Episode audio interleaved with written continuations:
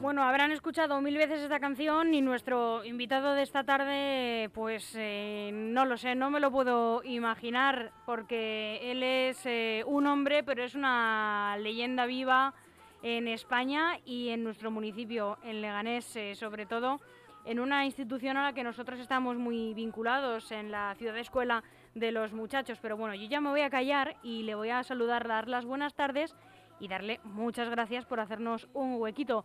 Juan Carlos Delgado, El Pera, ¿cómo estás? Muy buenas tardes, pues eh, dispuesto a la entrevista. Muchas gracias y ¿cuántas veces has escuchado esta canción y ha estado relacionada contigo? Pues la verdad es que muchas veces me gustaba mucho el camarón de la isla, de todo lo que él hacía era mi, es mi canción favorita y bueno, pues fíjate si me gusta que en la, película basada en mi vida, Volando Voy, eh, uno de los temas es este precisamente, entonces bueno, pues para mí significa mucho. Porque es que cuando alguien empieza a leer un poco, vamos a buscar en internet, ¿no? El pera. El pera además es que solo hay uno y eres tú, que eso, pues oye, eh, está bien.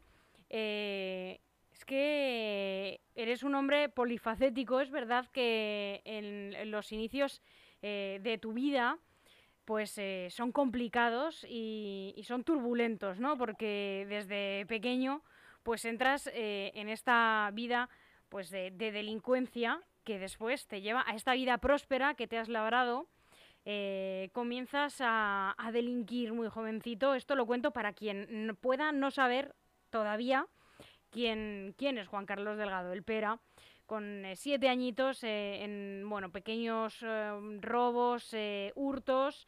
y ya con 11 años lideras un poco una banda, pero ¿Qué recuerdos tienes tú de aquella época? Bueno, era una España diferente, era una España que estaba cambiando mucho, una España en transición. Las familias eran bastante humildes, por lo menos en mi entorno, que era en Getafe donde me crié. Provengo de una familia numerosa, con somos siete, eh, y bueno, pues eh, todo chicas y el único chico soy yo, el mayor.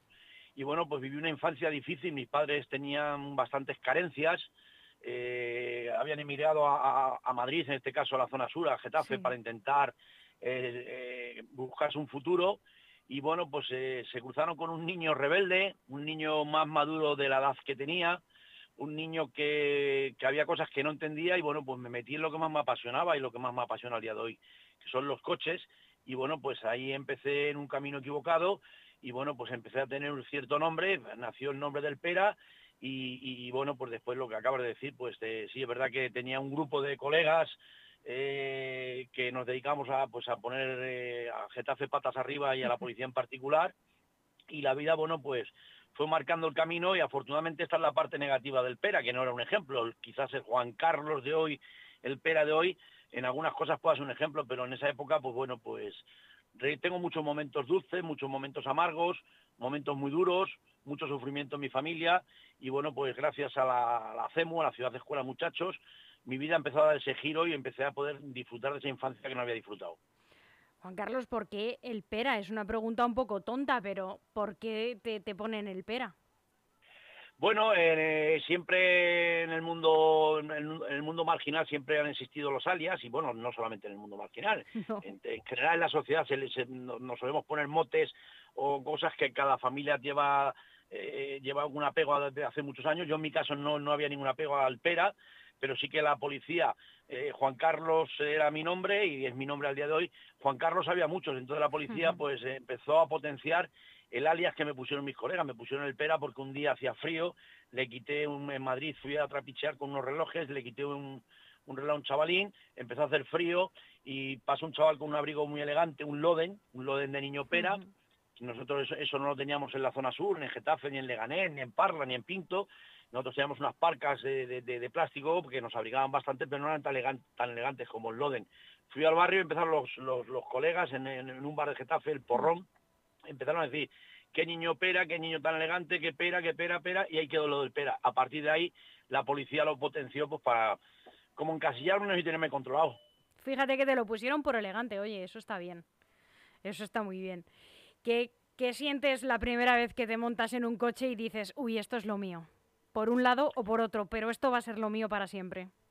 Mm, bueno, la verdad es que eh, yo me sentía seguro. Yo eh, en, los en, mi, mi, infancia, mis primeros años, pues montaba con coches con familiares, con amigos, y yo veía que lo que estaban haciendo de cómo conducían el vehículo, para mí resultaba sencillo y que yo lo podía hacer igual que ellos o mejor hasta que ya me junté con, con la panda, empezamos a pues hacer nuestras cosas y empezaron a pues a, pues, empezamos a coger coches robados y yo empecé pues a, circular con vehículos eh, inicialmente como copiloto viendo y preguntando y cómo por qué cambias así por qué frenas asado y hasta que ya un día cogí con siete ocho añitos un Seat 600 en el Cerro Los Ángeles en Getafe y dije yo me pongo al volante y efectivamente fue la primera vez que puse al volante.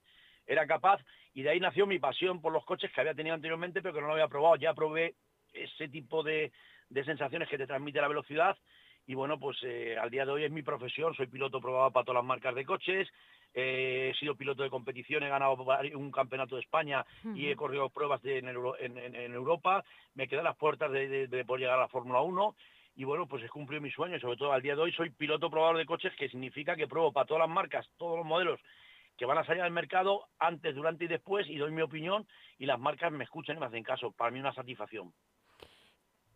Cuando llega eh, tío Alberto y, empieza tu reconducción, nunca mejor dicho, eh, ¿cómo es ese momento?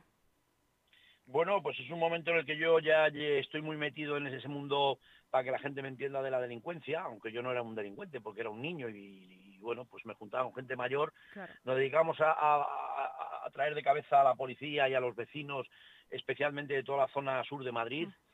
Eh, y bueno, pues yo ya había visto muchos, había pasado muchas veces por la comisaría, había pasado muchas veces con mis padres muchas, eh, muchos momentos muy, muy, muy, muy, muy duros. Había visto a, algún que otro amigo sufrir pues eh, accidentes de coches, disparos, ajustes de cuentas y bueno, pues yo empiezo un poco a, pensar que, estoy jugando con, fuego y de alto voltaje. Se cruza en el camino la posibilidad de ir a la, CEMU y bueno, pues eh, me, llevan allí por haber cometido otro tipo de, delitos a través del juez y bueno, pues yo digo, de aquí en cinco minutos que se vayan mis padres y no esté con los hmm. educadores, me, me piro. El Alberto me supo enganchar, me supe quedar y al día de hoy sigo con la CEMU. Primero fui un niño, me reinserté con, gracias a la CEMU, gracias al tío Alberto, y después, bueno, pues he seguido a lo largo de los años ocupando diferentes puestos, llegué a ser alcalde, jefe de orden público, y al día de hoy soy miembro de la Junta Directiva y de la Fundación, lo cual pues para mí es una responsabilidad y también es una forma de devolver todo lo que han hecho por mí. De bien nacido ser agradecido y después dentro de la CEMU, pues... Eh, soy, yo sé que soy un estandarte o soy un peso pesado porque, bueno, pues en mi caso era un caso muy difícil de, solucionar y gracias a esta a la CEMU y al tío Alberto, mi vida se pudo reconducir y pude tener esa infancia y pude cumplir mis sueños y pude darle ese giro de 180 grados a mi vida. Juan Carlos, ¿te has encontrado alguna vez con algún chaval que te haya recordado mucho, mucho a ti en aquellos años de, en los que eh, estabas en la cresta de la ola, digamos, de la delincuencia? Muchas veces me he encontrado con muchos jóvenes con perfiles muy parecidos a los míos, familias desestructuradas, familias estructuradas, niños que son víctimas. Me he encontrado con jóvenes, porque yo, aparte de colaborar en la CEMU, colaboro también en otros sitios. Sobre todo, recurre mucho la gente a mí, porque ya sabes que yo soy colaborador habitual de diferentes programas de televisión. Eh, y, bueno, pues eh, la gente recurre a mí. Hoy en día con las redes es fácil llegar a los personajes. Y bueno, me piden ayuda. He visto muchos niños que han hecho caso, que yo les he aportado mi granito de, arena. Ha habido niños en los cuales me ha costado más trabajo, pero es una satisfacción grandísima que cuando tú te encuentras a un perita, como lo fui yo, y yo le doy mis consejos y me escucha, pues para mí es una satisfacción. Y digo, mira, doblemente, el tío Alberto me ayudó, yo lo, logro seguir tirando de ese carro y ayudando. Después he escrito algún que otro libro pues, sobre temas de reinserción eh, y, después hago lo que estoy haciendo ahora mismo, dar la cara, contar y decirles a los jóvenes que si se quiere se puede y que hay que luchar, que no es fácil el camino, pero que hay que luchar. Y desde luego sí que los tiempos han ido cambiando y no es lo, no es lo mismo la delincuencia de los años 80 que la delincuencia de los años 90 ni la de los 2000. Pero todo tiene el mismo fin y el, y el mismo objetivo. Al final es hacer mal al prójimo y yo lo que intento es aportarles a esos jóvenes esa seguridad que tienen que tener en sí mismos y buscar sus valores, porque eh, el tío Alberto lo que hizo en mí es ayudarme a buscar mis valores, que era el ser piloto de competición, el ser piloto probador, el montar mi propia escuela de conducción, que tengo una, escuela que se llama Stunt Driver Vipera, eh, el dar charlas en colegios, institutos y, centros de menores, eh, contándoles en primera persona quién fui, quién soy y dónde he llegado, que se puede despuntar y de ser enemigo de, de las fuerzas del Estado a poder llegar a ser eh, colaborador incluso. y colaborador yo yo efectivamente yo otro de los otro de los pasos importantes que en mi en mi vida es eh, con esta escuela de conducción que he montado dar clases de conducción a ciertos eh, miembros de, la Benemérita o, de, o, del, Ministerio de Interior para que ellos puedan conducir mejor y sepan qué hacer en caso de. Como yo lo sabía hacer y lo sé hacer, pues de ahí estoy sacando la parte negativa y me he vuelto en positivo. No sé si has eh, conocido, ahora que estamos hablando un poco también de, mm, hemos, eh, has mencionado eh, tu, academia de, conducción, en la que creo que también enseñas a especialistas de, de, cine. Tú mismo has trabajado como especialista en películas, has formado a otros especialistas pues para esas escenas de persecución. Este, esta tendencia que hay del el cine kinky, que se llama, eh, y que refleja también eh, estos eh, asaltos, estos atracos, ¿crees que refleja bien aquella época que tú viviste?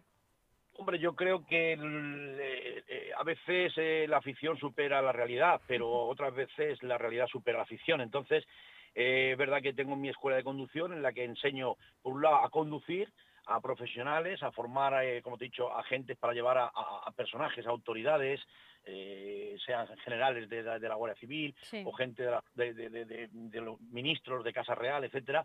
Y después, bueno, pues esta escuela de especialistas lo que hago es un tipo operación triunfo en el que yo repesco a chavales que están un poco descarriados y que no les gusta las matemáticas, pero que sí les puede gustar y les puede llamar la atención los coches, y yo les exijo que sean formales en ciertas cosas y les enseño, les formo y después lo que intento es, dentro del mundo del, cine, colocarles en diferentes series, películas, anuncios, y bueno, pues yo mismamente he hecho, pues he doblado a grandes, a grandes actores internacionales, sea Matt Damon, sea Brad Pitt, etcétera, etcétera, o series como El Comisario, en España que duró muchos años, había mucha acción de, Guardia Civil, pues se dobla la esta.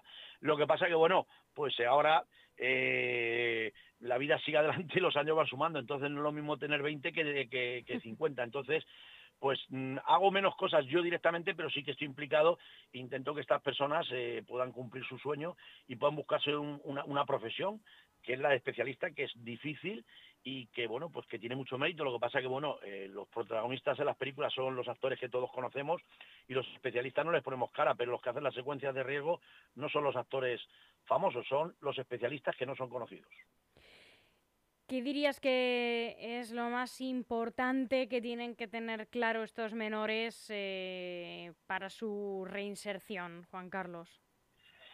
Pues hombre, sobre todo lo más importante que tiene que tener es que se den cuenta que lo que están haciendo no es el camino adecuado. Se tiene el segundo paso, yo creo que se tienen que concienciar de que mm, poniendo ellos un poco de su parte y entrando al juego, ya sea en la CEMU, o sea con tu familia, o sea en el entorno, o sea a través de asistentes sociales, o sea a través de quien sea, o de un propio mecánico, o un peluquero en un taller, o un camarero, que te tengas que forzar y que seas un ciudadano de a pie y que lo que tú tengas te lo hayas ganado por méritos propios, no porque seas un, ladrón o un delincuente. Entonces, tienen que concienciarse, poner ellos de su parte un poco y después con la magia que van a encontrar en la vida, porque si tú te rodeas de una gente que está todo el día haciendo nada más que el mal, pues al final lo único que vas a aprender es hacer el mal. Pero si tú te vas rodeando de gente que te pueden, ya te, he dicho, un, mero mecánico de un taller y quieras, eh, te gusten los coches y quieras aprender mecánica, vete de aprendizaje a ese taller y lógicamente no vas a ganar como gana no sé, un, eh, un, super, un super político, pero vas a tener una profesión digna y vas a poder formar una familia y vas a poder al final no ser un problema para la sociedad. Juan Carlos, en eh, tu vida te hemos visto, yo creo que hacer eh, cosas increíbles en todos los sentidos, pero ¿qué más te, te gustaría hacer? ¿Qué, ¿Qué proyectos y qué retos tienes por delante? Y con esto terminamos. Bueno, la verdad es que mi vida mm, me faltan horas en el día. Vivo es de que forma tienes intensa. hasta una película, Juan Carlos. Sí, hombre, sí, claro. Pero vamos, yo vivo, vivo muy intensamente, intento todos los días eh, hacer el máximo de lo que yo puedo. También tengo mis momentos que desconecto y desaparezco un poco del mundo, pero sí que me, sí que la verdad es que mm, unas veces estoy más eh, integrado con la propia CEMU, otras veces estoy integrado con el Padre Ángel, otras veces estoy integrado en temas de cursos de conducción, otras veces estoy muy centrado con las televisiones eh, y estoy con la reinserción continuamente y me quedan, pues yo creo que me quedan muchas cosas por hacer porque yo cada día intento aprender, intento superarme a mí mismo y, después, bueno, pues intento al final hacer feliz a la gente que está a mi alrededor y aportar lo poco o lo mucho que he aprendido de la vida. Pues eh, Juan Carlos Delgado, el Pera, un millón de gracias por charlar este ratito con LGN Radio, que esperamos otro día tenerte por aquí, por el estudio, que está muy cerca de la ciudad de Escuela Muchachos. Eh, en una de tus visitas, pásate por aquí, que estás invitadísimo, esta es tu casa y te deseamos pues una larguísima vida para poder seguir hablando de ella, que es lo que nos gusta. Muchísimas gracias a vosotros, un saludo a todos los pepineros, a los cemuneros y a los que no son de Leganés y viven en Leganés, igualmente bienvenidos y que ya sabéis, tenéis la CEMU ahí muy cerquita, os podéis acercar y otro día que queráis charlar conmigo, pues encantado. Un abrazo y feliz tarde. Gracias igualmente.